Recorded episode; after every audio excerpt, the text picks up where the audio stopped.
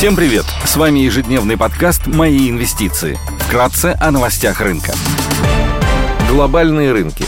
Внешний фон смешанный. Фьючерсы на S&P 500 в нулях, фьючерсы на Евростокс прибавляют 0,4%.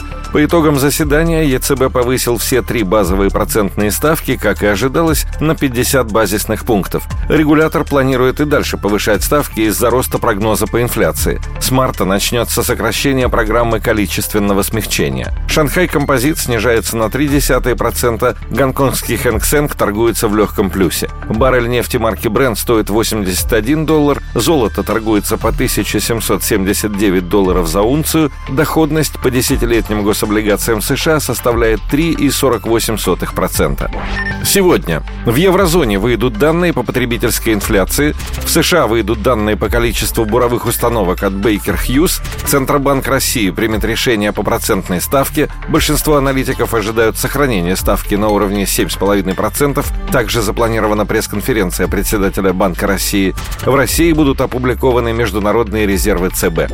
Корпоративные новости. Среди крупных иностранных эмитентов сегодня отчитывается Accenture.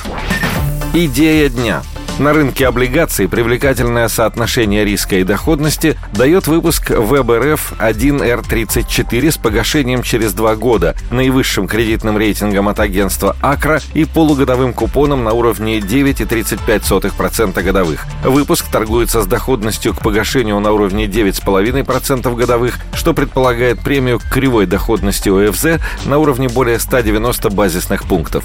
ВБРФ – Российская государственная корпорация развития Государственный инвестиционный банк, финансирующий проекты развития экономики, содействующий реализации государственной социально-экономической политики, повышению конкурентоспособности национальной экономики и ее модернизации. Функционирует на основании специального федерального закона о Государственной корпорации развития ВБРФ.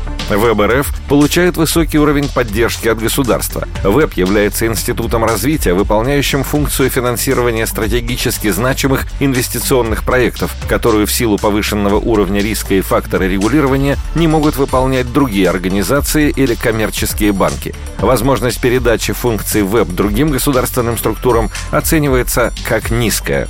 Масштаб операций ВЭБ является существенным в рамках российской экономики. Активы корпорации составляют 3,2% ВВП России. Дефолт ВЭБ будет сопряжен для государства с существенными потерями бюджетных средств, как прямыми, так и косвенными. ВЭБ также оказывает государству услуги агента по обслуживанию госдолга и управлению средствами пенсионных накоплений.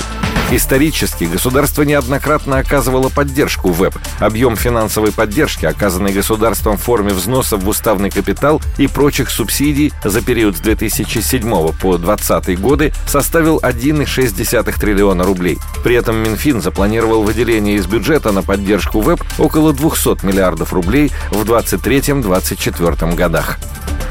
Спасибо, что слушали нас. Напоминаем, что все вышесказанное не является индивидуальной инвестиционной рекомендацией.